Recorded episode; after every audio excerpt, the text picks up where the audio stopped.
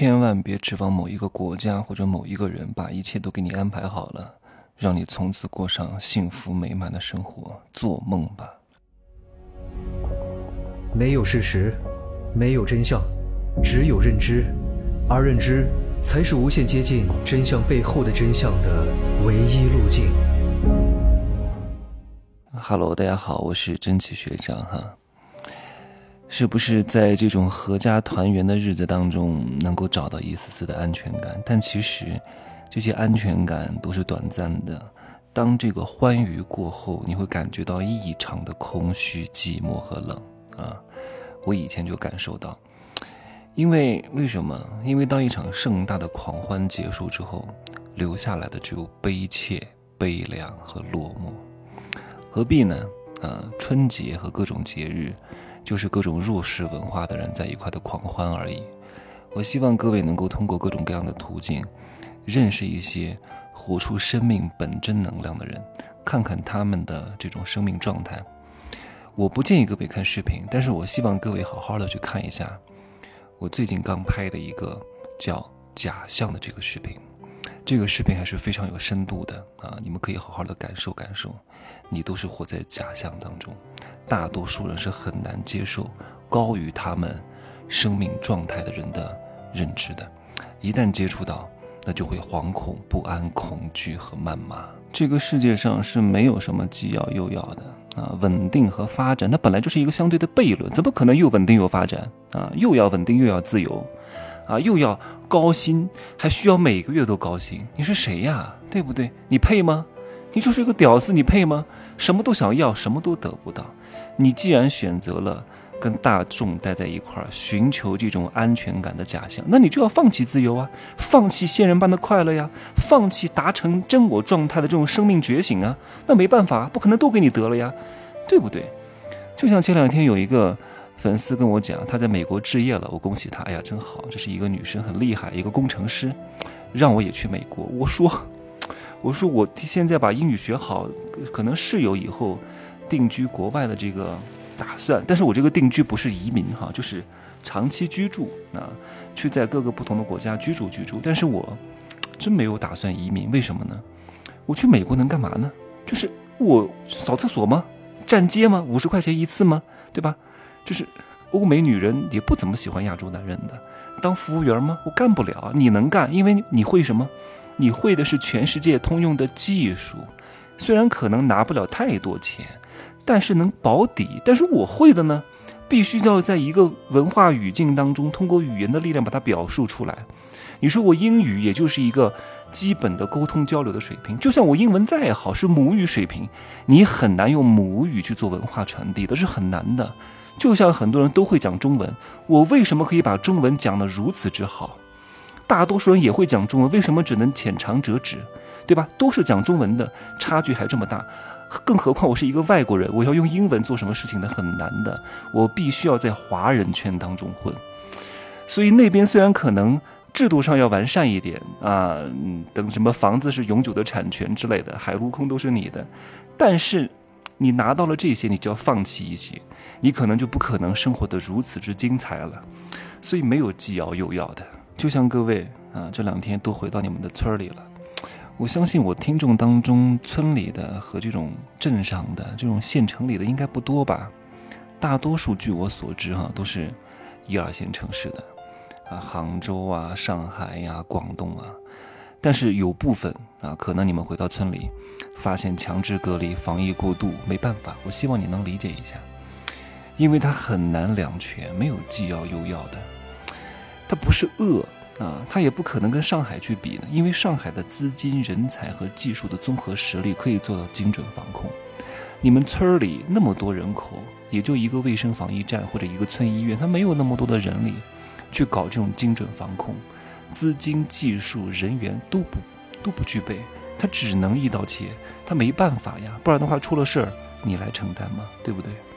你在大城市生活，虽然说啊工作相对好找，也不需要事事找熟人，但是你要为这些便利付出高昂的代价，生活成本很高，外卖费用也很高，房价也很高，所以你为了获得这些便利，你是付出了巨大的代价的。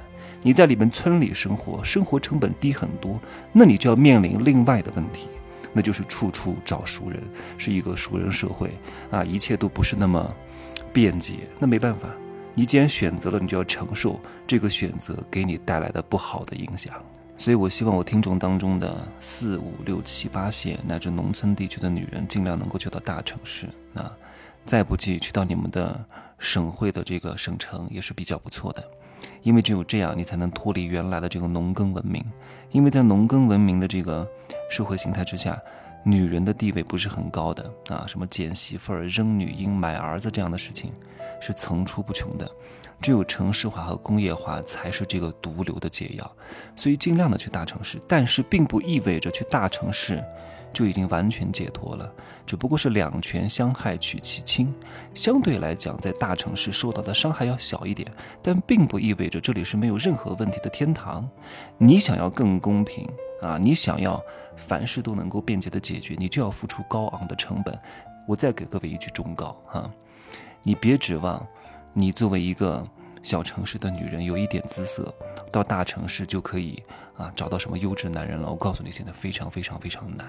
经过了你们的前辈李某某的小作文的事件之后，很多男人会警醒，没有那么容易了。千万不能够被那些跟你们一块出来的小姐妹带偏了，因为很多小地方的女人哈，没有什么见识的。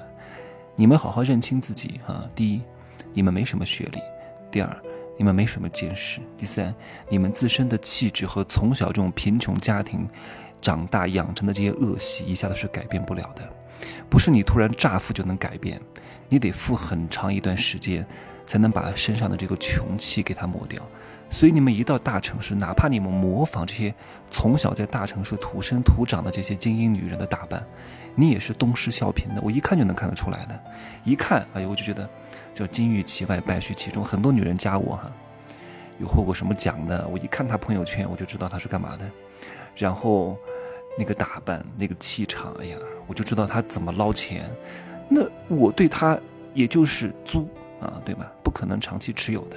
各位你要清楚，你的竞争对手是谁？你的竞争对手绝对不是大城市从小长大的这种精英家庭出来的白富美，你真的比不过他们。相形见绌啊。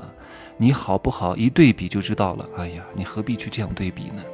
你的竞争对手一定是那些跟你一块儿出来的，从小城市长大的，稍微有点姿色的土孔雀女，她们都很虚荣，她们都非常妖艳魅惑。你这个时候不能再跟她们内卷了，卷死你！你搞不过她们的，而且会让别人把你们化为一类，你很难改变别人对你的第一印象。这个时候你千万不能太虚荣。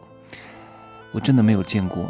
那个特别虚荣的女人过得有多好的啊！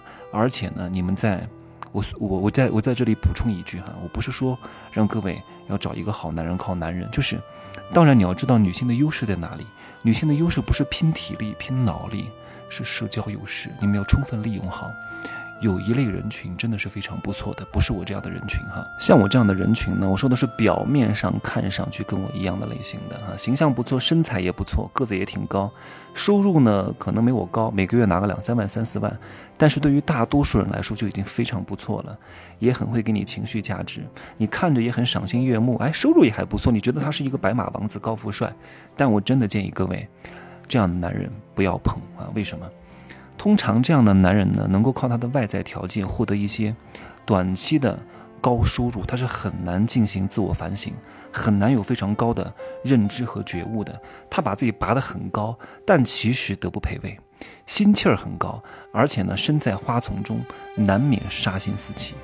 这样的人很难长期持有，而且他的事业大概率上是高开低走啊。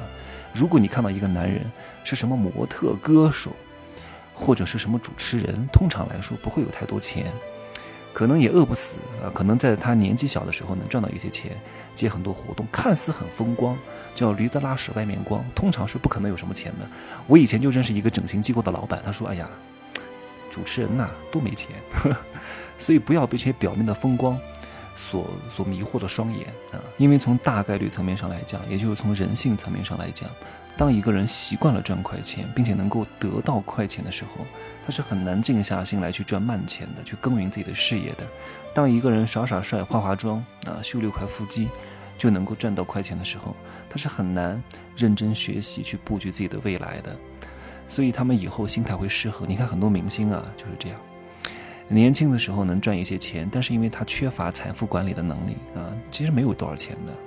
一般的小明星啊，不怎么出名的，能够在他鼎盛时期存到自己手上有几百万就已经不错了。但是他未来还有三四十年要过啊，这三四十年靠着几百万，以他们花钱的速度和之前养成的一些陋习，很快就会挥霍一空的。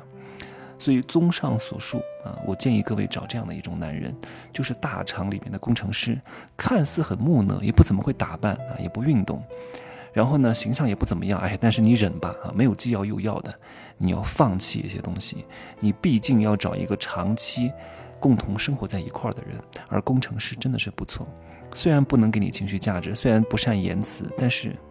是一个踏实过日子的好伴侣，而且赚的也不错，而且他还不怎么花钱，真的不错，是一个实干型的石头型的男人。像那种花花肠子的，看似是高富帅的，大多数都是假象啊，没什么实力的。而且你跟他在一起，大概率上也不是很幸福啊，除非他是觉悟了的人，不然的话很难幸福的。